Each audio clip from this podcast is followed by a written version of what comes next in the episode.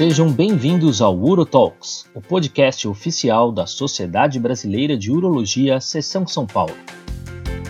Um espaço de debates, educação continuada e reflexões sobre a urologia brasileira. Eu sou Leonardo Celigra Lopes, diretor de comunicação da SBU São Paulo. E hoje o nosso tema é um, é um tema bastante interessante porque ele tem uma relação bem estreita assim com saúde pública.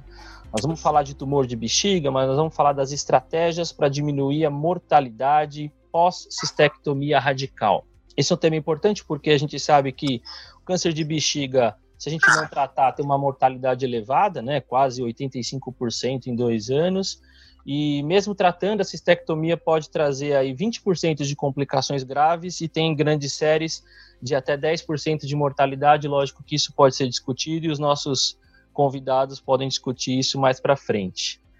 Trouxe aqui para vocês três autoridades no assunto e eu vou apresentar aqui, começando pelo Dr. Álvaro Sadek Sarkis. Ele é professor livre docente pela Faculdade de Medicina da USP, assistente lá do HC. Obrigado por aceitar o convite, Álvaro. Obrigado pela participação, imagina. O prazer é todo meu. Convidamos também o Dr. Estênio de Cássio Zec, que é líder do Centro de Referência e Tratamento do AC Camargo Cancer Center, orientador da pós-graduação lá no AC Camargo, professor livre docente pela Faculdade de Medicina da USP de Ribeirão Preto e hoje responsável pelos estudos epidemiológicos da SBU e editor associado do Brazilian Journal. Obrigado por aceitar o convite, Stênio. Obrigado, um prazer. Parabenizar a SBU São Paulo por essa iniciativa aí. Obrigado. E convidamos também o Dr. Fernando Corks, que é chefe do grupo de urologia da disciplina de urologia da Faculdade de Medicina do ABC, responsável pelo ambulatório de câncer de bexiga invasivo lá da URABC e hoje tesoureiro da SBU São Paulo. E também um grande incentivador e parceiro aqui na formação desse podcast, o Uro Talks. Obrigado, Fernando. Obrigado, Léo. Uma honra participar aqui, ainda mais com duas autoridades como o Álvaro Estênio. É, bom, acho que para começar, a gente, a gente podia até para trazer um cenário interessante assim, né? A, quando a gente fala num paciente que a gente vai indicar cistectomia, aquele paciente com câncer de bexiga músculo invasivo, é, a gente tem que também talvez pensar que qual o paciente que a gente não vai indicar, né? Se existe uma, uma seleção ideal e se existe um paciente que a gente não tem como indicar a cistectomia radical. Existe esse paciente que a gente consegue selecionar, esse paciente é T2 e eu não vou indicar cistectomia para ele, Corks? É, sim, sem dúvida que sim. É, é, quando a gente fala de, de câncer de bexiga, a gente está falando de uma doença agressiva, mas que também acomete um paciente em situação muitas vezes muito delicada. Então, a gente precisa selecionar muito bem o paciente para o melhor tratamento que ele tem condições de receber. Então, o T2, além da cistectomia radical, a gente pode pensar em terapias preservadoras de bexiga, mais habitual a terapia trimodal, é, e, e, dependendo da condição clínica do paciente, o melhor que a gente pode oferecer, pode ser só alguma das partes desse tratamento todo. Pensando, pensando nesse, nesse cenário de ter um, de ter um paciente ideal, é, e selecionar ele para a terapia de preservação vesical e que eu vou falar escolher para o paciente, olha, o senhor tem essas duas opções. Se ele, se ele se recusar à cirurgia, é, o, o, paciente está perdendo muito se ele não fizer uma cistectomia radical, no melhor cenário, sem metástase, Stênio? Olha, os casos que são eh, usualmente selecionáveis para se fazer preservação vesical são casos muito favoráveis. É aquele T2 que não é tão agressivo, são lesões aí menores que 2 ou 3 centímetros, em cúpula, parede anterior, que não extravasam para não é T3, T4, que não extravasa gordura nem linfonodo. São casos que, que são bem tratados é, por vários métodos, pela cistectomia radical, já tem até trabalhos com RTU máxima desses doentes, muito antigos na Espanha e tudo, então, nesse cenário, eu acho que o resultado é quase competitivo, mas é uma minoria de pacientes que podem fazer o tratamento preservador, não é para todos. Eu acho que ela compete com os resultados da cistectomia. é, mas, é, como eu falei, são casos absolutamente selecionados. É muito incomum se achar um paciente desse. Muito bom.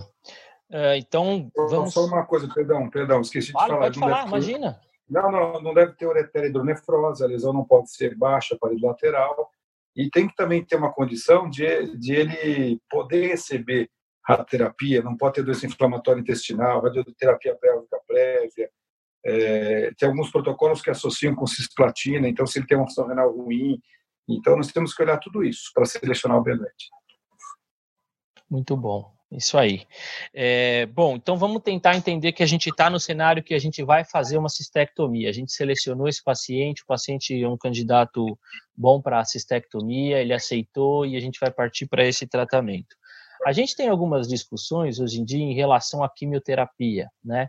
Uh, muito se diz que a cistectomia isolada para muitos pacientes pode dar até metástase em, em, altos níveis em até dois anos. Então se discute em relação à quimioterapia adjuvante ou neoadjuvante.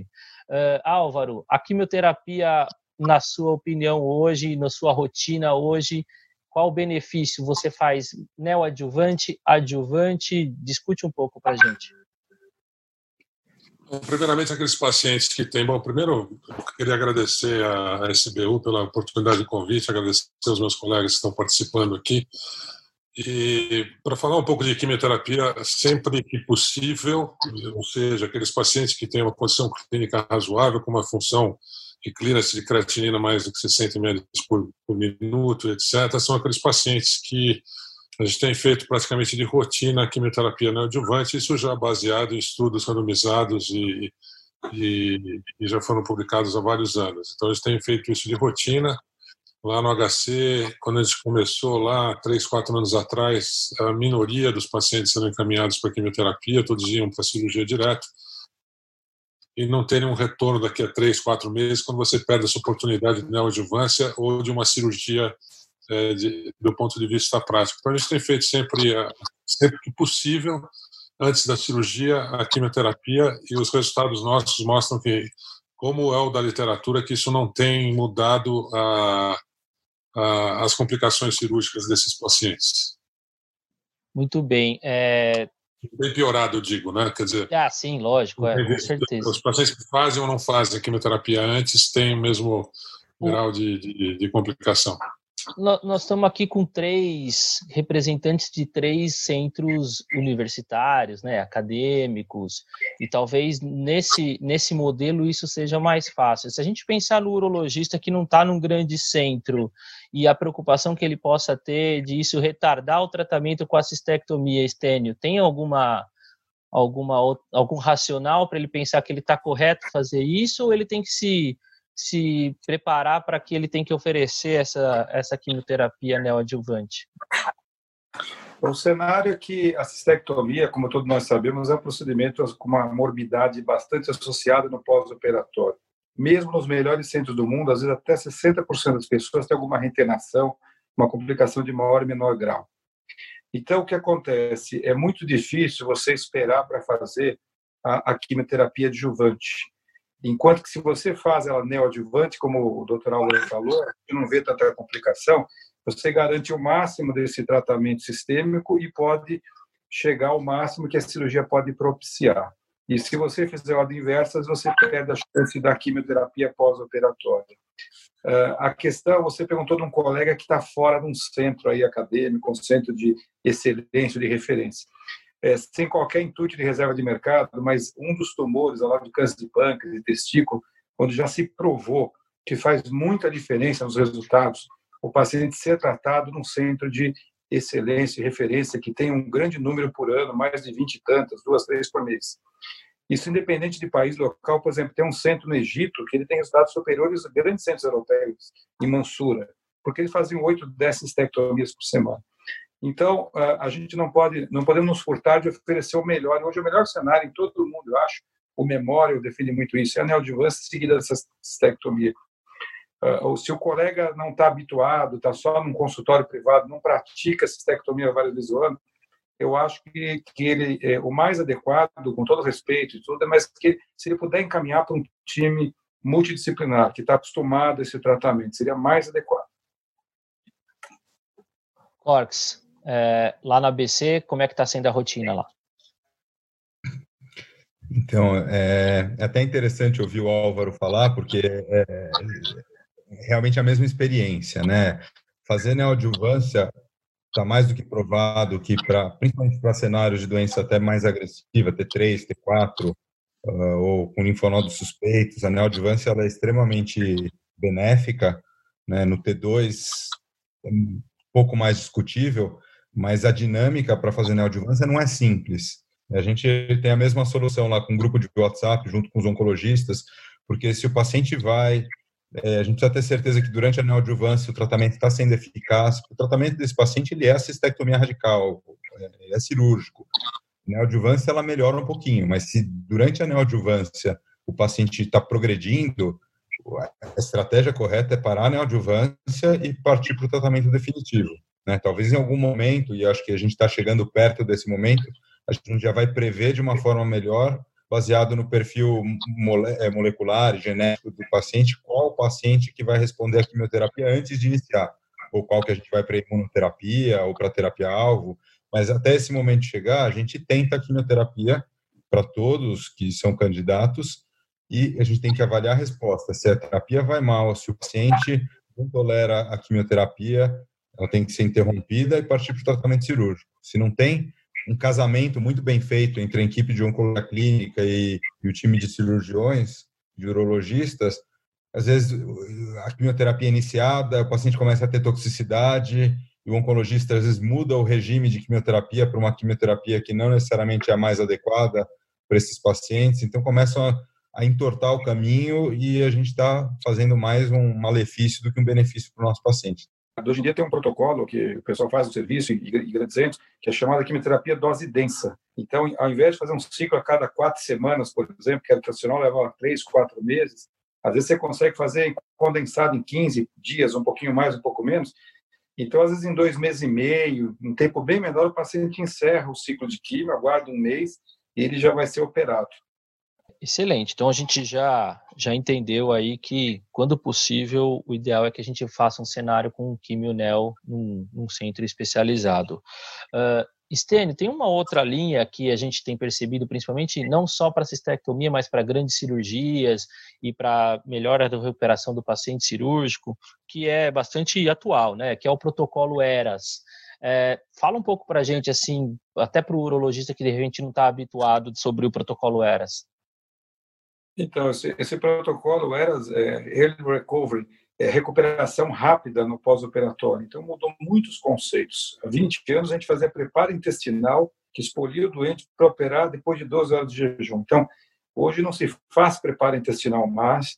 É, é, é, o paciente operado hoje se omite, por exemplo, a sonda nasogástrica, porque diminui o reflexo gastrocólico. Então, você tira quando acaba a cirurgia, na maioria dos pacientes você é, promove uma deambulação precoce, uma realimentação mais preco precoce possível, tirando o paciente do leito. Você evita o uso de opioides. Você tem que ter um, um casamento aí com a equipe de anestesia para ela controlar isso. É, não é bem do ERAS, mas hoje se conhece, o grupo do Dr. Studer na Suíça mostrou que antigamente hidratava-se mais a pessoa no intraoperatório e sobrecarrega o aparelho cardiovascular.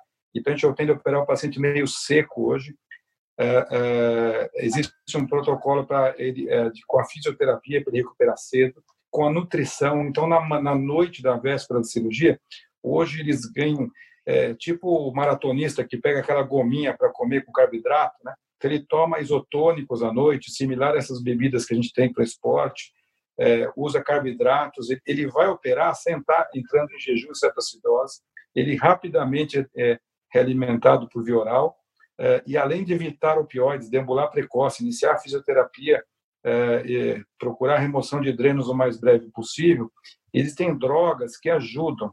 É, nos Estados Unidos tem uma droga que é o Alvimupan, que é o nome comercial, acho que é Intereg. No Brasil, acho que não está disponível ainda. Que ela faz uma conversão, ela, ela, ela age ali nos receptores que, onde o opioide age, causando uma, um, uma lentidão intestinal, vamos dizer assim. Então, ele age nesses receptores e ajuda na recuperação do ilho pós-operatório. E com esse protocolo, por exemplo, existem variantes. Você pode mandar o paciente mascar chiclete. Só dele mascar chiclete, ele, ele fica mastigando, salivando, ele estimula a secreção gástrica do, do trato eh, digestivo superior. Então, com esses protocolos nos melhores centros, às vezes o pessoal acaba tendo alta com quatro dias de operado, de três a cinco dias. Claro que isso requer uma estrutura. Nos centros norte-americanos, ele vai para casa, mas ele tem um apoio integral de enfermagem, ele tem um telefone para ligar, ele volta no pronto-socorro. Mas hoje em dia, no Brasil, muita gente está fazendo já, dentro das possibilidades, e é um avanço no, no, no tratamento desses pacientes, sem dúvida nenhuma. O... Só completar, é, uma das coisas que tá, também atrapalha a recuperação desse paciente é a quantidade de opioide que se utiliza. E a gente tem utilizado, é, como é que chama? Tem um, tem um grupo de anestesia, um, um grupo, não, uma entidade de anestesia internacional que chama SOFA, SOFA, que é Society of Free, é, não, Society of Opioids Free Anesthesia, que você tenta fazer tanto o procedimento quanto pós-operatório sem a, sem a utilização de opioides para recuperação mais, mais precoce. A gente tem feito isso. Né? A gente acabou colaborando na beirada aí com um grupo de anestesistas da. Esse eu tenho feito em praticamente todos os doentes, não só em cistectomia. Ah, tem o Dr. Hubish e o Riquet, um alemão e um, e um francês, que são anestesistas, eles desenvolveram uma, um, que eu chamo de solução de Riquet Rubbish, né? que é para infiltração local, que a gente começa a fazer já antes de começar a fazer incisão, ou assim que faz incisão, para já diminuir a quantidade de opioides que se é utilizado na, na anestesia. Eh, isso tem ajudado muitos pacientes acabam sem dor no pós-operatório, principalmente na incisão. Eles podem ter um pouco de dor ah, peritoneal, mas isso não, não inibe e a recuperação da intestinal é muito mais precoce. Os pacientes realmente estão aptos a, a saírem deambulando no dia seguinte por falta de dor. Ah, mesmo em reincisão lombar, que é quando raramente a gente hoje faz uma incisão lombar para tomar tive que fazer outro dia, num paciente de 75 anos, uma incisão lombar, um paciente que tinha tido peritonites infecciosas, com infecções múltiplas, múltiplas cirurgias abdominais, com tumor de. Eu fiz uma nefrectomia parcial por lombotomia, e ele saiu andando 12 horas depois, quer dizer, absolutamente sem dor com, essa, com esse tipo de infiltração, com uma combinação de dois corticoides, mais é, magnésio, bicarbonato e outras drogas que acabam inibindo todas as vias escritas de dor. E a gente não faz uma coisa muito superficial, a gente faz um flush mesmo para que isso penetre dentro da, da, da, da incisão para inibir a dor. Então, isso é uma coisa que ajuda muito também na recuperação. O paciente tem dor, ele expande melhor no pós-operatório e, e, tudo isso. E só completando que o, tudo, isso que o, o Estênio falou, acho extremamente importante, né, que é uma mudança de paradigma. A gente fazia lavagem intestinal, os pacientes entravam já com distúrbio metabólico relativamente importantes Outra coisa que a gente percebeu ao longo do tempo, nos últimos 20 anos, 15 anos, é que boa parte dos pacientes faziam cistectomia, eles acabavam tendo, uh, acabavam a cirurgia com uma hipotermia importante, então hipotermia com, levando a uma acidose, e, e, e, muitos desses pacientes acabavam tendo um pouco de hipovolemia pela, pela, pela gravidade cardiovascular e pulmonar desses pacientes, eles não acabavam sendo tratados é, volemicamente de maneira adequada no, no intraoperatório, os pacientes sofriam muito no pós-operatório com todas essas repercussões. Então, todos esses detalhes são extremamente importantes na, na recuperação é, desses pacientes. Né? E, e, tudo que a gente puder fazer em termos de, de, de tempo, de fazer procedimentos que diminuam a possibilidade de de, de, complicações que vai retardar a recuperação intraoperatória dos pacientes, a gente faz para tentar diminuir isso. Outra coisa importante, não, não só começar isso no intraoperatório, mas como 40% dos nossos pacientes, pelo menos isso no, na, na, instituição HC, fazem neoadjuvância, nesse período de preparo, esses dois meses e meio que eles vão ficar na, nesse período pré-operatório, já incentivar a controlar colesterol, os pacientes a, a fazerem atividade física, a parar de fumar, parar de beber, ter uma vida mais saudável, para que quando chegue o momento de um procedimento cirúrgico de, como o Stênio falou, de até 60% de complicações menores e maiores, ele chegar numa condição melhor para ter uma, uma, uma, uma recuperação mais rápida. Uma coisa importante, desculpa eu interromper de novo, é, é a fisioterapia respiratória. Às vezes, se não tem condições, eu, dou, eu falo só para uma bexiga várias vezes por dia e tudo.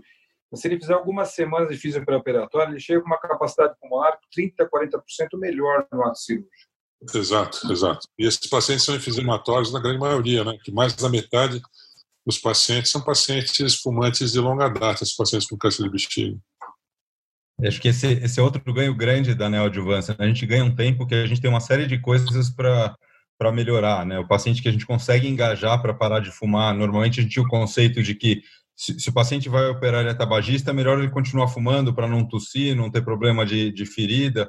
Mas se a gente tem um período para ele realmente parar de fumar, acho que isso é um ganho grande.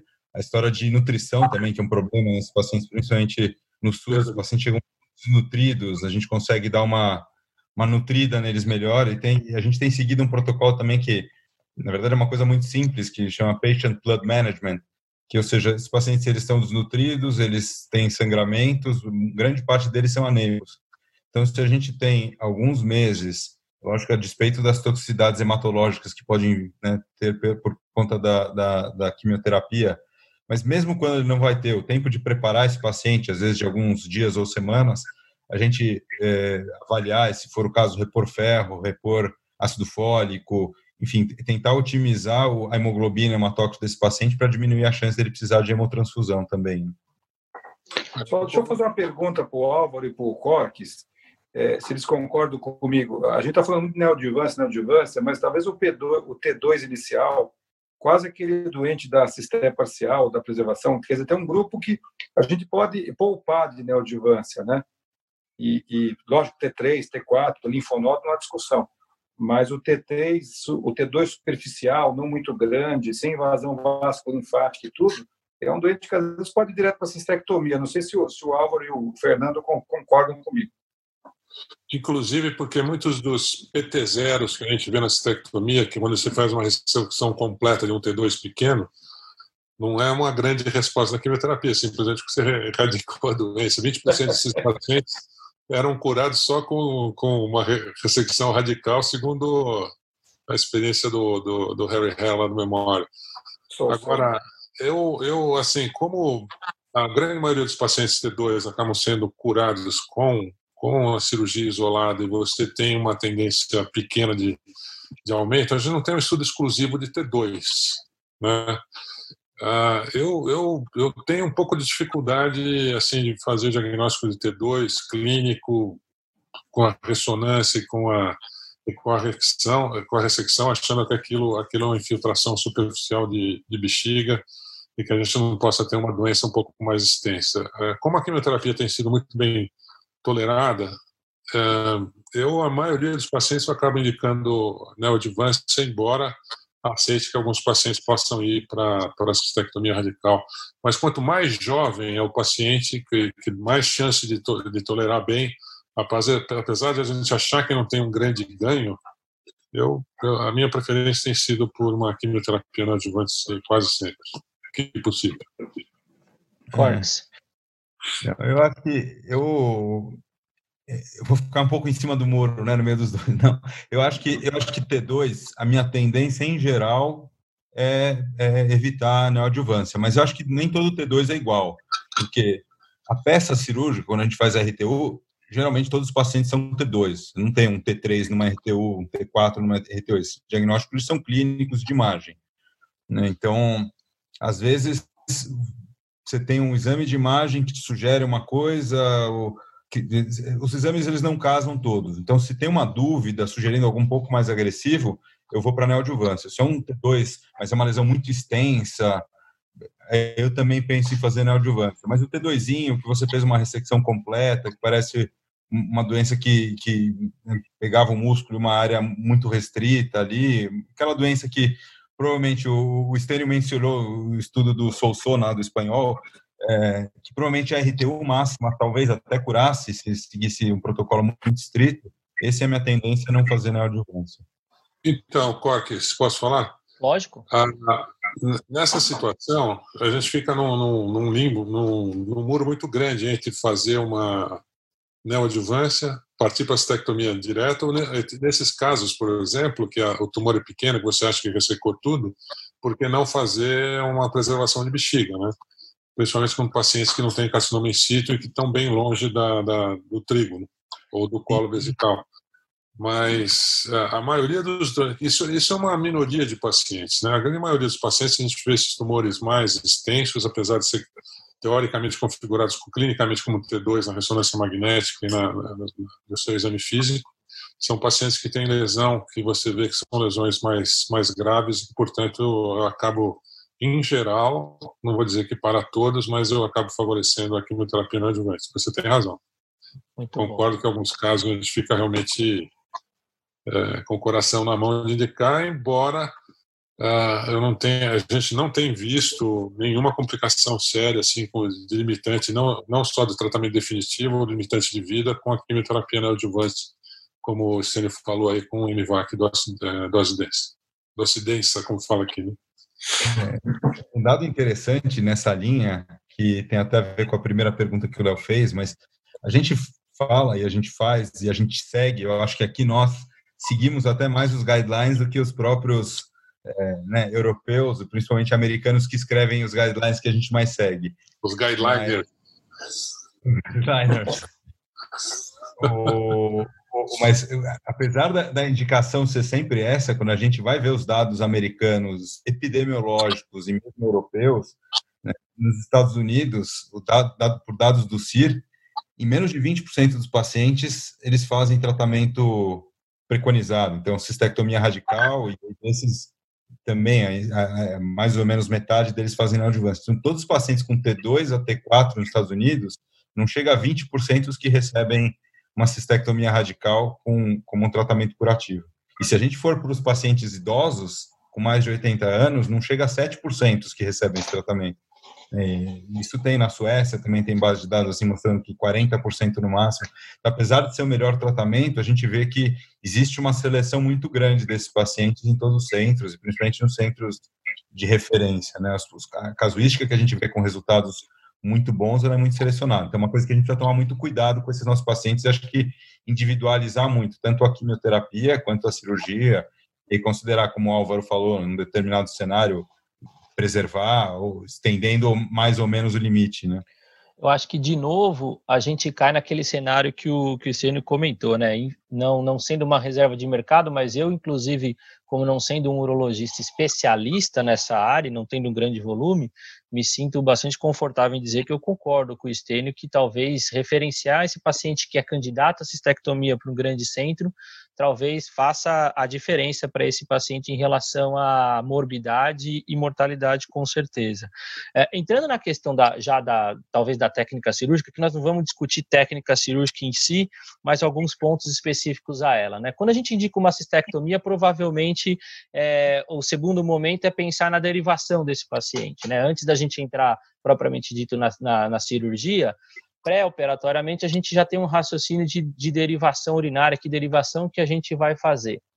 É, eu sei que lá no ABC, por, até porque eu acompanho, a gente teve uma experiência de uma mudança de paradigma num primeiro momento em relação às derivações e depois a gente estruturou alguns protocolos. Até então ia pedir para o Corks começar nesse assunto e depois eu vou abrir para todo mundo fazer um comentário. Corx, explica para a gente essa questão da, da, seleção, da derivação, o que, que isso importou para melhorar índice de mortalidade, o que, explica um pouco para a gente. É, quando a gente vai avaliar um tratamento, é difícil a gente ter alguns endpoints muito definitivos que balizam a gente.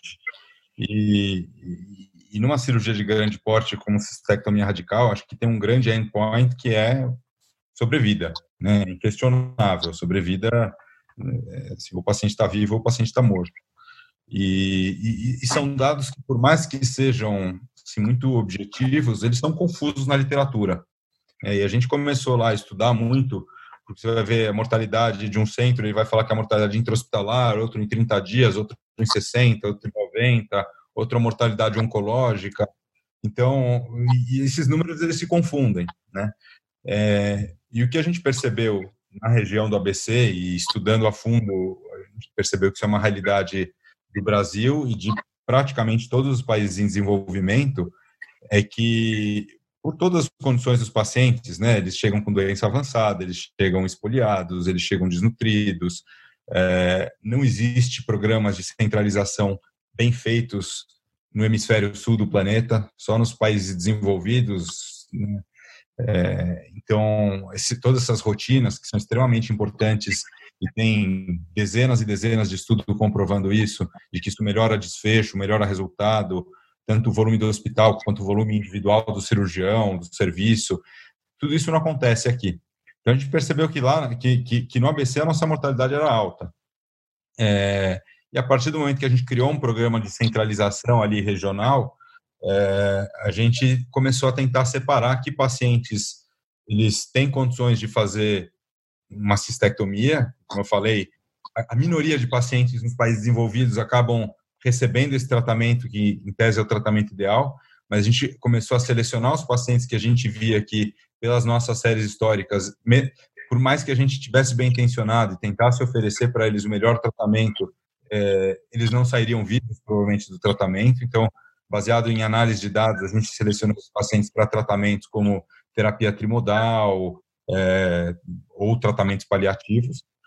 E a gente também estratificou os pacientes que têm condição de fazer uma cistectomia e receber uma derivação com o intestino, que traz, todo mundo sabe que isso traz bastante morbidade e mortalidade, principalmente os pacientes mais frágeis, dos pacientes que têm condição de receber uma cistectomia, mas não têm condições de receber uma derivação intestinal. Então a gente fez uma fez três etapas, né? Pacientes que podem receber cistectomia, depois que podem receber cistectomia é, com uma derivação intestinal ou não. É, e com isso a gente conseguiu reduzir drasticamente a mortalidade e, e, preservando a qualidade de vida nesses pacientes. A gente acaba fazendo nesses pacientes que não têm condição de receber uma derivação intestinal, a gente faz uma ureterostomia sempre unilateral. É, então o paciente não fica com duas bolsinhas, ele fica só com uma bolsinha, isso mantém uma boa qualidade de vida, a adaptação desses pacientes tende a ser bem boa, e a gente conseguiu aí melhorar esse nosso cenário. O Estênio, alguma coisa parecida no AC Camargo? Vocês conseguem estratificar é, risco em relação a essa derivação? Eventualmente uma derivação que não seja uma, uma neobexiga, mas uma derivação para sigmoide, que há muito era, era utilizado com mais rotina, hoje não é mais tanto. O que, que você consegue desse cenário para a gente? Olha, lá na nossa instituição, o que acontece? É, é, é, muito raro a gente utilizar a ureterostomia cutânea, mas ela é uma tentativa válida casos pacientes absolutamente desnutridos, uma albumina menor que 2,5, o estado seria quase aquele sujeito onde a, a cistectomia é mais, na minha, quase que paliativa, né, do que no intuito de curar o doente, mas é claro que é uma realidade diferente. O, o Corte está num centro que eu acho que abarca 19 ou 20 centros SUS, né? E ele pega uma realidade que é que é, é a brasileira. Então a gente faz pouco na heterostomia cutânea, quando faz é, é, são, são raras hoje em dia. Uma coisa que eu gosto de fazer, é, a gente lê até um artigo do grupo brasileiro aí, do pessoal, é, de Barretos, de Ribeirão, acho que do, do Tobias e tal, que diz usando para o Jota. E eu, nos poucos casos que eu pus, eu uso uma sonda fora infantil, que é mais barata, mais fácil trocar, e sofro o balão e fica lá. Mas o que a gente usa no C Camargo é o seguinte, como na maioria dos centros do mundo, 70% das pessoas, em geral, acabam indo para o Bricker e só 30% ou menos vão fazer uma neobexiga é, ortotópica ideal. Então a gente segue aqueles critérios de McDougall. A gente olha tanto a doença como o paciente, o dono da doença. Então, do ponto de vista oncológico, se ele tem uma infiltração importante do estroma prostático, ou na mulher do colo vesical uma infiltração, um carcinomicito muito difuso, ou uma massa tumoral pélvica que poderá recair e dar problemas pélvicos, a gente evita fazer a neobexiga ortotópica, a gente privilegia o Bricker. Raramente a gente faz uma derivação da ortotópica, que é o Indiana Pouch, mas uma a cada três, quatro anos. E a neobexiga, a gente segue os critérios de McDougall, então.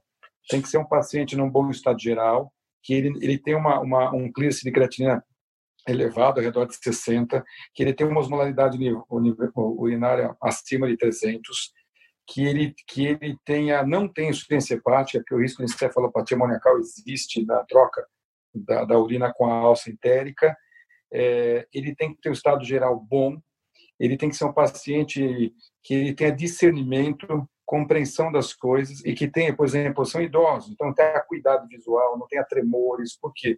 Porque quando você faz uma bexiga, depois a longo prazo, depois de 3, 5, 8 anos, às vezes começa a perder a capacidade contrátil, eles podem ficar retencionistas, principalmente as mulheres um pouco mais que os homens.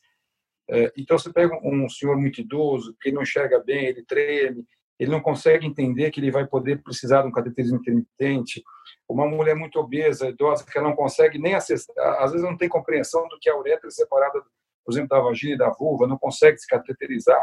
Pessoas que vão precisar de cuidadores, é muito mais fácil com um cuidador você trocar uma bolsa de estomia a cada três, quatro dias do que fazer cateterismo.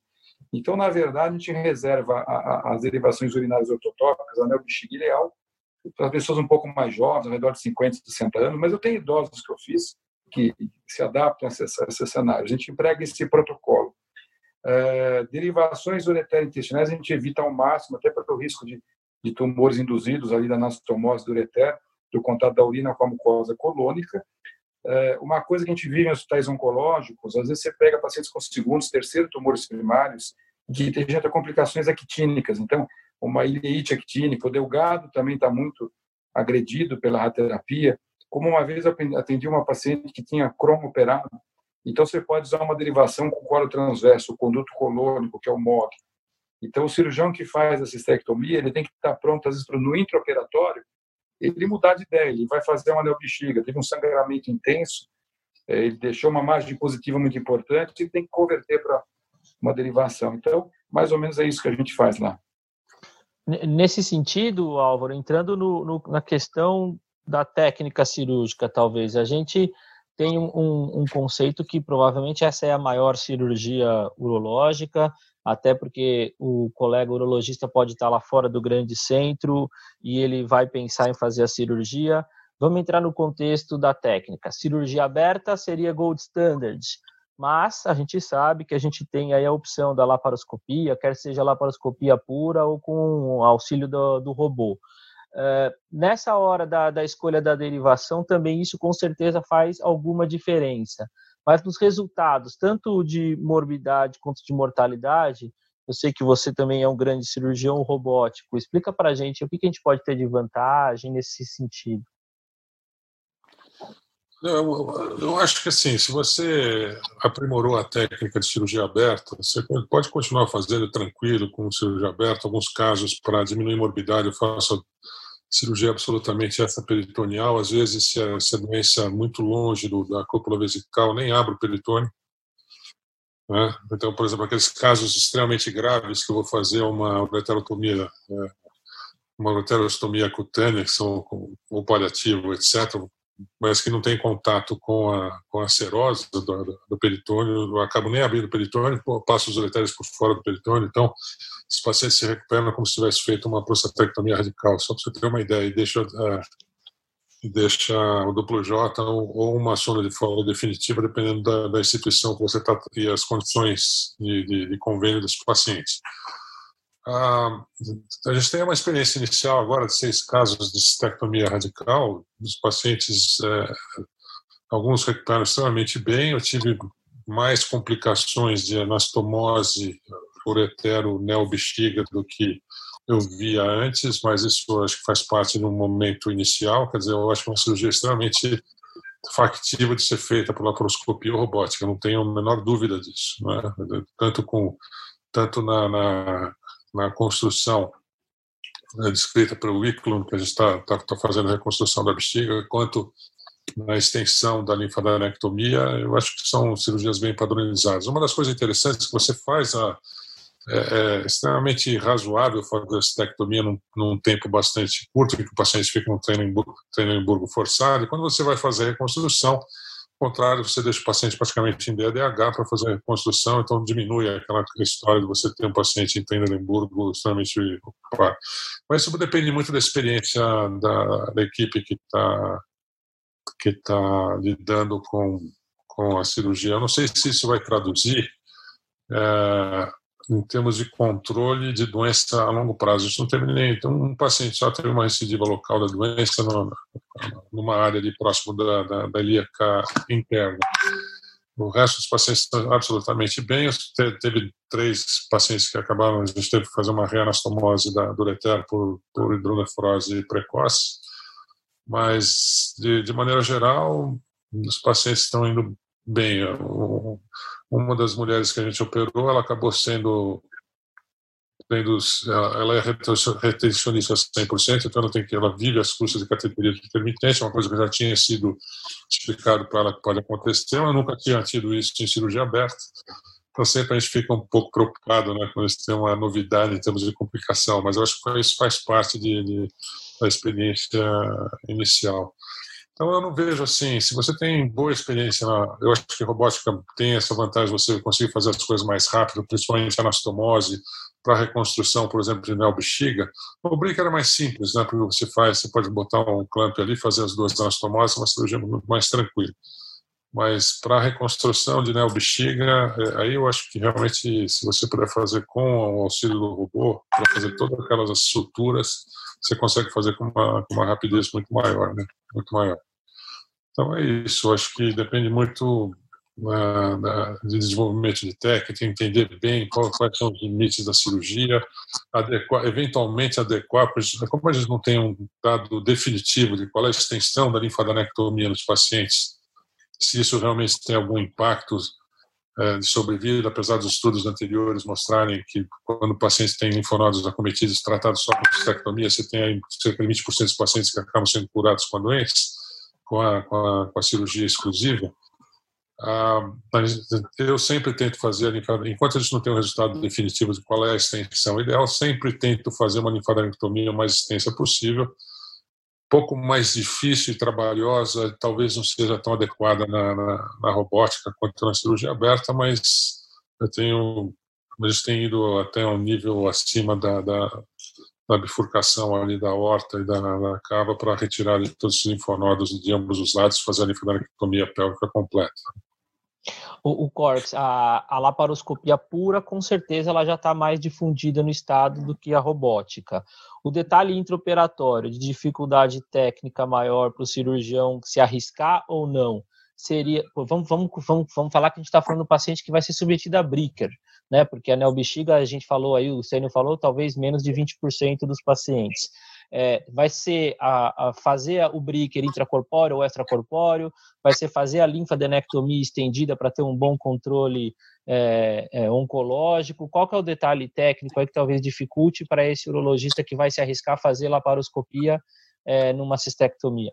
Tecnicamente, a cirurgia de cistectomia ela não é uma cirurgia complexa. Né? Se você pegar em, em termos de laparoscopia Pra, pra, no Brasil, um, uma coisa que ganhou bastante espaço, né, um dos poucos lugares do mundo, é a prostatectomia radical laparoscópica. Né? Nos Estados Unidos, por exemplo, quase não se faz prostatectomia radical laparoscópica. No Brasil, a gente tem exímios cirurgiões fazendo em todos os cantos do país. Então, para quem faz uma prostatectomia radical laparoscópica, fazer uma cistectomia radical, né, que é a parte da ablativa é, é muito semelhante e a parte reconstrutiva talvez seja mais simples, eu não acho que tem um grande segredo. Né? cistectomia, eu não acho que é uma cirurgia complexa, Bricker não é uma cirurgia complexa, nem neobexiga é uma cirurgia complexa. São todas cirurgias tecnicamente trabalhosas, é, mas a questão dessas cirurgias todas está mais envolvendo o pós, o pré, né? lógico, o intra também, os cuidados todos que envolvem a, e a padronização. Então, é, eu acho que quem faz uma prostatectomia, ou quem tem uma noção boa de laparoscopia, principalmente laparoscopia em pelve, vai fazer uma, uma cistectomia tranquilamente. Lógico, você ter mais equipamentos tipo, disponível, né? Você tem um, algum tipo de bisturi é, ultrassônico, o bipolar, você tem clipes tipo hemolock, tudo isso vai facilitando. É, mas eu acho que grande, o grande ponto não é nem a questão técnica, né? A questão do bom senso do cirurgião. Eu acho que é, a gente precisa tomar muito cuidado nos pacientes que a gente faz uma técnica mais complexa ou uma reconstrução mais complexa, mais por conta do nosso ego por, do que por bem para o paciente. Então, gente, o paciente, para ir para uma neobexiga, a neobexiga é uma ótima derivação, mas o paciente precisa entender muito bem o que é uma neobexiga antes de ir para uma neobexiga, porque também não é um passeio no parque. Né? O paciente vai precisar aprender a ter os cuidados iniciais, ele vai precisar aprender a lavar né, o bexiga, ou ter estrutura para que ela seja lavada, ele vai precisar aprender a fazer cateterismo intermitente num período. Então, é uma derivação que, a médio e longo prazo, quando vai bem, ela é muito boa. O paciente tem uma vida praticamente normal. É, mas depende de um comprometimento do paciente. Então, acho que esse, esse é, o, é, o, é o ponto principal, mais, mais do que os aspectos técnicos é, por si só. Muito bom. Posso falar? Lógico. Pode. Ou seja, eu não estou vendo esse ele está aí, né? Tá. Estou aqui. É, não, é interessante porque a gente não consegue é, comparar definitivamente duas técnicas absolutamente diferentes né, em termos de qualidade de vida. Ah, alguns pacientes, a gente sempre tenta fazer é, neoadjuvância, 80% dos pacientes que que tem essa possibilidade, que não tem tumor invadindo uretra, etc., a gente acaba fazendo, isso dados do memória também, mas o Bricker, ele confere, em geral, uma qualidade de vida tão boa para os doentes com essas bolsas modernas, que eu fico na dúvida se eu, por exemplo, tivesse que fazer uma cistectomia e fosse candidato a uma derivação ortotópica, se eu embarcaria numa, numa derivação ortotópica, apesar de que sempre tento fazer isso. Você aumenta a chance de complicações a longo prazo metabólicas, e, e você tem uma coisa que acomete pelo menos 50% dos doentes, que é essa incontinência noturna, que tanto no homem quanto na mulher é uma coisa extremamente desagradável em termos de qualidade de vida, apesar de eles ficarem muito bem durante o dia. Ah, alguns pacientes acabam tendo que fazer cateterismo intermitente para evitar infecção, porque acabam, como o Estênio falou, a longo prazo acabam não tendo é, força mais para fazer o esvaziamento é, vesical adequado e de tal forma que toda vez que eu vou fazer uma cirurgia e que eu indico o ortotópico, eu sempre eh, pairo essa dúvida em termos de qualidade de vida, né, o que, que é melhor. A gente sempre tenta fazer o que a gente acha que é melhor, que é manter a imagem corporal sem, a, sem o brinco. Às vezes o próprio paciente já se direciona para isso porque não tem, ele não aceita a hipótese de conviver com uma bolsa, né? mas se é difícil você comparar, em termos de qualidade de vida, duas populações que vivem com duas situações extremamente opostas, quando uma não conhece a outra para julgar o que é melhor em termos de qualidade de vida.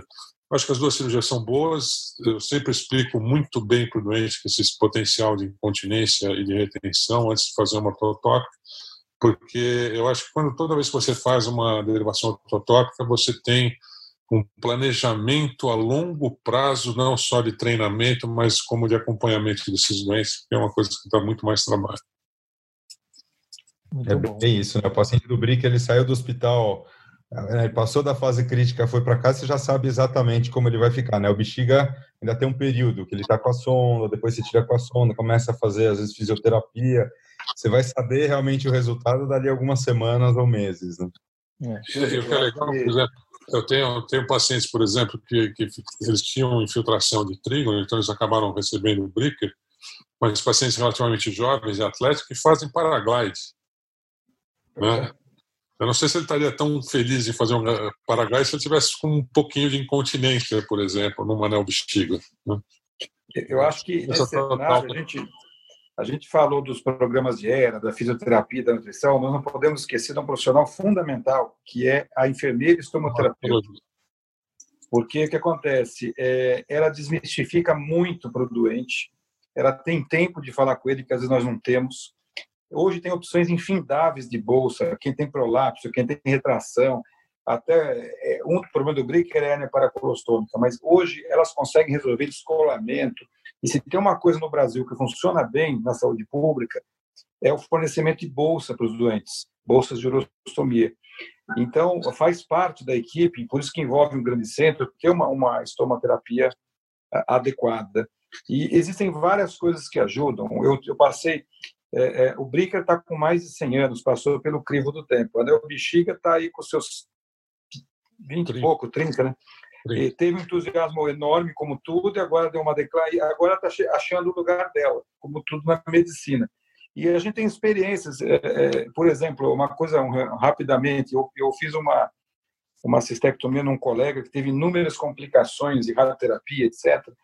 E ele tinha muito medo, mas a uretra dele era impossível de derivar. E acabou que eu fiz um breaker, um sujeito jovem, tudo. Aí ele, colega nosso, Ele fez um filme dele na praia com o Bricker, mandou para mim e falou: Olha, fique tranquilo, eu, eu quero fazer isso para ajudar as pessoas a decidir. Pode mostrar. Com autorização expressa dele. Ele estava com o Bricker dentro do calção? Não, ele fez uma boa. Foi muito engraçado. Ele, uma vez um paciente meu fez isso, costurou uma, um bolso de pano com uma presa na, que esconde o Bricker. Ele estava sem camisa na praia com uma bolsinha, um, uma pochete. Então ele está na praia, ele tira a camisa, ele mostra. E, e curiosamente eu mostrei para alguns pacientes e a gente fala, fala, fala do BRIC. A hora que você mostra, o entendimento muda e ficou mais fácil. Então, é, é, é, a gente tem que levar tudo isso em conta. O, juízo individualizado é como o, o Álvaro falou, essa enurese por um ano é, é, muito terrível também. Né? Pouca gente fala sobre isso, os doentes, né? É. É, o, o cenário é esse mesmo, né? Um, um, uma patologia extremamente agressiva, mas ao mesmo tempo extremamente individualizada em diversos pontos. A importância que a gente vê aí do, do tratamento é, multiprofissional, né? Já desde o começo, nutrição, fisioterapia, enfermeira, estomoterapeuta, eventualmente psicólogo, né? A gente pode estar tá, é, ter no grupo aí um psicólogo que possa ter uma, um suporte emocional, acho importante também. É, só para a gente tentar finalizar, assim, vamos, vamos, vamos conter no cenário que o paciente não conseguiu e não tem uma, uma indicação para fazer uma neoadjuvância e eu decidi, eu fiz essa cistectomia no paciente, é, a quimioterapia pós, né, a quimioterapia adjuvante, é, qual que é o cenário, isso ajuda, isso melhora a mortalidade, para como é que, para quem que é isso daí, Stênio? Olha, quimioterapia adjuvante, os estudos são metodologicamente mais difíceis e mais fracos do que a neoadjuvante, mas tem algumas compilações que falam num ganho de 9% de sobrevida. Então, mas também é tóxico e tudo. Então, a gente indica para aqueles indivíduos que têm tumores T3, T4, metástase linfonodal, uma evasão de estrutura adjacente, é, colaboram, isso é o grosso da indicação, colabora para se discutir com o oncologista uma invasão vasculolinfática importante, um padrão muito agressivo de, infiltração da doença mais infiltrativa do que empurrando os tecidos adjacentes, isso é, isso é discutível, obviamente, e alguns arranjos teciduais aí, é, de maior agressividade, um alto grau, geralmente essas coisas andam juntas, né? Então, nesses casos, eu acredito que vale a pena você fazer, sim, a quimioterapia adjuvante. Para aqueles pacientes que, que é um T2 superficial, é, é, que não invade a camada profunda, que não tem invasão vascular linfática, que não tem é, é, é, é, alto grau, esse paciente a gente pode poupar da, da quimioterapia adjuvante. Então, aquele paciente que, que não deu para fazer a adjuvância, ele pode receber nesse cenário. E só lembrar que o paciente tem eh, carcinoma escamoso puro de bexiga, é, ou até adenocarcinoma, esse sujeito talvez não se beneficie de nenhum tipo de quimioterapia. A, cirurgia que vai ser o tratamento dele mesmo, exclusivo. Muito bom. Não, é... não variante escamosa, mas Sim, carcinoma escamoso exclusivo. Exclusivo. exclusivo. Muito bom. Uh, mas alguém quer fazer alguma observação? Uh, eu acho que Forks eu, eu acho que é, nesse sentido, nesse cenário, eu mencionei por alto ó, essas classificações moleculares, mas isso eu acho que é uma coisa importante para o urologista começar a conhecer, porque eu acho que isso vai ser é, um paradigma grande do câncer de bexiga nesses próximos anos, nessa próxima década, né? É, são, são classificações, tem algumas aí rodando, a mais talvez a mais usada, elas se juntaram, né? TCGA, LUND, algumas classificações então, tem cinco subtipos do câncer de bexiga. Né, luminal, basal, neuronal, então são subtipos, que a gente vê que cada um desses subtipos eles têm assinaturas genéticas específicas. Então, alguns respondem, por exemplo, os tipos luminais respondem menos à quimioterapia, respondem mais a, por exemplo, tem mais mutação de FGFR3, que é uma terapia que, que, que já está aprovada para alguns cenários outros respondem mais a imunoterápicos, outros mais a quimioterápicos. Então, vai, eu acho que tanto o cenário de neoadjuvância quanto a adjuvância, a gente vai cada vez mais se basear na assinatura genética desses tumores do que não, não só na histologia deles, né? Hoje, hoje eu concordo plenamente com o que o Cristiano falou. Nosso critério, é, nossos critérios são esses, né? A gente segue é, a parte, o que a gente tem de dado histológico, mas a gente vai em breve usar a parte genômica desses tumores para saber quando a gente vai tratar, quando talvez a gente nem vai fazer cistectomia, vai só tratar com remédio, ou vai tratar com remédio mais cirurgia. Acho que cada vez a gente vai associando esses dados. Eu não sei até, eu vi a opinião do Álvaro do Esteiro em relação a essas novas classificações, o que vocês acham disso, mas eu sou muito otimista, eu acho que isso é uma realidade que já está chegando. Com certeza, os dados do, do Emily Anderson, memória, apontam para esse, esse lado. Nós vamos ter em breve dados aí do, do que se chama aí do MSK é, Impact, que são os 400 genes de, de prognóstico de câncer que estão sendo avaliados. Já tem 39 mil pacientes em todos os cânceres já analisados lá no Memória Roça, então a gente vai, vai ter esses dados em todos os, não só em todos os tumores, mas em todos os estadios do, dos tumores neuro, urológicos e não urológicos. Mas eu só queria lembrar uma coisa para vocês interessante. Por exemplo, quando o Leopoldo Ribeiro Filho, que é o coordenador da, do câncer de bexiga lá no ICESP, ele assumiu um pouco antes de eu chegar, é, voltar ao ICESP, é, a gente tinha 20% de mortalidade em cistectomia lá no ICESP. Aí a gente foi analisar esses pacientes que morreram, desses 20%, 75%, ou seja, 15% do global, morriam de causas não relacionadas à cirurgia, morriam de infarto, morriam de complicações pulmonares, etc, etc. A partir de então, é, aqueles pacientes mais complicados, com avaliação, com uma melhor avaliação pré-operatória, não operando esses pacientes cardiopatas e, e com, com, condição pulmonar limítrofe, etc, etc, a gente conseguiu é, é, derrubar a mortalidade lá no ICESP para 4%. E no último ano, a gente, a, a, gente diminuiu aí por causa de uma série de problemas econômicos, foram cortando verbas, etc. A gente teve, acho que, menos, menos de 50 cistectomias feitas no ano passado. A mortalidade, segundo, acabei de conversei outro dia com ele, ele tá, a gente está achando que está em torno de 2%, 2 a 3%. Então a gente está chegando próximo de um, de um ideal, não só por melhora técnica, assistente novo não tem entrado sozinho em cirurgia, sempre com assistente mais, mais idoso, já faz alguns anos desde que a gente está lá, até ter liberdade mais, habilidade técnica para tocar a cirurgia sozinho. E eu acho que uma das coisas importantes lá, apesar de todas essas, essas determinações, 35% fazem neoadjuvância, isso, não, como falei, não tem impacto, porque a gente está tendo um resultado de, de sobrevida nos primeiros três meses muito bom, mas 90% dos pacientes que são submetidos à estectomia lá no SESC ainda são submetidos à BRICA.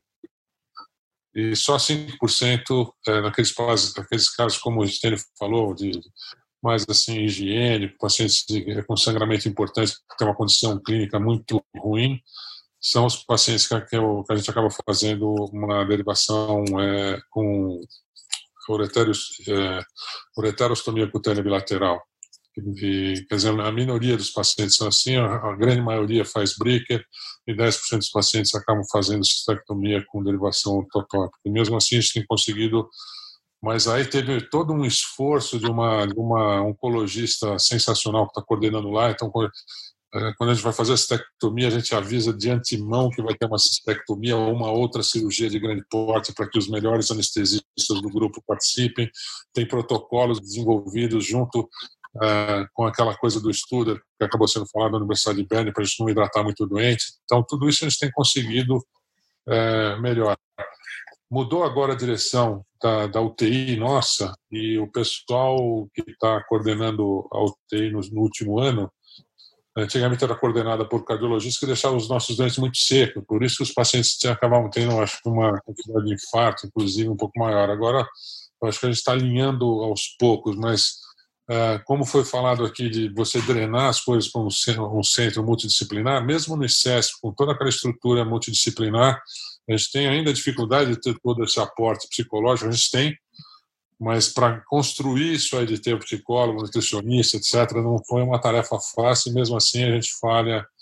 É só dar uma bobeada que a gente falha, porque é, é, é extremamente complexo o pós-operatório, pré-operatório, perioperatório total e o tratamento desses doentes com câncer avançado de bexiga. Não, não foi à toa que a gente escolheu aqui esses, esses centros aqui que são centros de referência, cada um em sua, em sua região aí, para a gente, inclusive, mostrar realmente essa, esse cenário aí, né, que com certeza não é extrapolado para todo o Brasil, com certeza a gente tem aí extremos que possam ter muito mais dificuldades, além do que essas que a gente descreveu aqui. É, eu queria agradecer muito, é, foi muito para eu aprendi bastante, eu acho que deu para discutir bastante essa essa questão da da morbimortalidade aí da cistectomia e eu queria abrir um espaço aí para finalizar para vocês darem uma mensagem final, enfim, o que vocês quiserem. É, pode começar, Estênio. Eu queria realmente agradecer e a gente fazer um brainstorm aqui de certas coisas. O Cortes mostrou um caminho, por exemplo, dessas classificações, tem uma que é o P53 like, que quase 80% dessas pessoas não vão responder a cisplatina. Então você não deve nem, talvez não, nós não devamos nem começar com essa droga no futuro. Então muitas coisas vão por vir essa disputa aberta, vídeo, robô, só melhora cada um. A cirurgia aberta melhorou demais por conta da minimamente invasiva e vice-versa. Isso é ótimo. Vai para frente. E eu sempre falo para os residentes: o paciente aguenta a cistectomia, mas nem sempre ele aguenta a complicação. Então, é, é uma cirurgia que requer muito do time, muito do, até como aprendizado do, do eh, da equipe toda, um pós-operatório, um segmento horizontal, uma presunção de qualquer complicação e intervenções precoces. Se você perdeu o time de fazer uma reoperação, por exemplo, pode ser difícil você resgatar esse doente. Então, é, é um desafio, por mais que você tenha experiência, sempre é um desafio para a gente e em todo o mundo. Recentemente, o Dr. Bockner, do Memória, ele, ele, publicou numa rede social aí 20, várias décadas de cistectomia, os ganhos que foram tendo, por exemplo, eles chegaram ao máximo que o bisturi dá, então incorporaram a, a anel de Vance, e ele mostrou como cada disso vem crescendo. Cada centro com os seus cuidados, como tem no CESP, como o Corte está fazendo, quer dizer, juntando pessoas que se dedicam com, com paixão também, não é só com né, inteligência e tudo, a gente pode fazer o melhor para os nossos doentes. Muito obrigado e parabéns pelo programa. E foi um prazer estar do lado desses grandes amigos aí. Só faltou uma coisa, a cerveja, né? da, da, da, próxima a gente tenta providenciar. É, Álvaro, obrigado. Um espaço para a gente por finalizar aí, agradecer. Obrigado por aceitado o convite. Bom, prazer enorme estar com vocês. Eu, eu, eu estive junto com muitos anos, eu estive junto trabalhando com o Dr. Stênio Zec, e desde aquela época em Stênio a gente sofria bastante ali pra, com, a, com as cistectomias radicais e a gente foi aprendendo aos poucos. Então aprendi, aprendi muito com, com o Álvaro, sem dúvida e eu com ele, e a gente aprendeu quebrando a cabeça mesmo em Estênio, nos é. casos iniciais ali, não foi, não foi fácil não. E eu tive a oportunidade também de acompanhar o trabalho inicial do Cox, né? que quando ele assumiu aí a, a direção ali da, da oncologia lá do começou a se preocupar com a mortalidade dos pacientes com câncer de bexiga. A gente teve bastante contato, a gente teve bastante contato de discutir e aprender juntos aí como a gente poderia intervir de maneira melhor aí no, no tratamento dos pacientes. E é aquilo que eu estou falando, a gente sempre tenta é, incorporar essas técnicas no CESP e, e na prática, mesmo fora, a gente tem um pouco de dificuldade de ter uma equipe de multidisciplinar alinhada assim com todos esses pequenos passos que podem melhorar ah, mas gente tem, eu acho que o que a gente faz hoje, em comparação com o que a gente fazia 10 anos atrás ou 5 anos atrás, é muito melhor em relação a tratar esses pacientes, primeiro para mantê-los vivos, segundo, segundo para dar o máximo de oportunidade possível, que é através de uma cirurgia adequada, com os limites precisos né, de, de, de, de secção de linfonodos, etc., e não deixar margem, que é uma coisa extremamente importante nessas cirurgias, a linfodenectomia cada vez mais uh, adequada e com uma morbidade cada vez menor para que esses pacientes possam incorporar não só a, a, a, quimioterapia atual, que já traz benefícios de sobrevida para os pacientes com doença localmente avançada ou avançada de bexiga,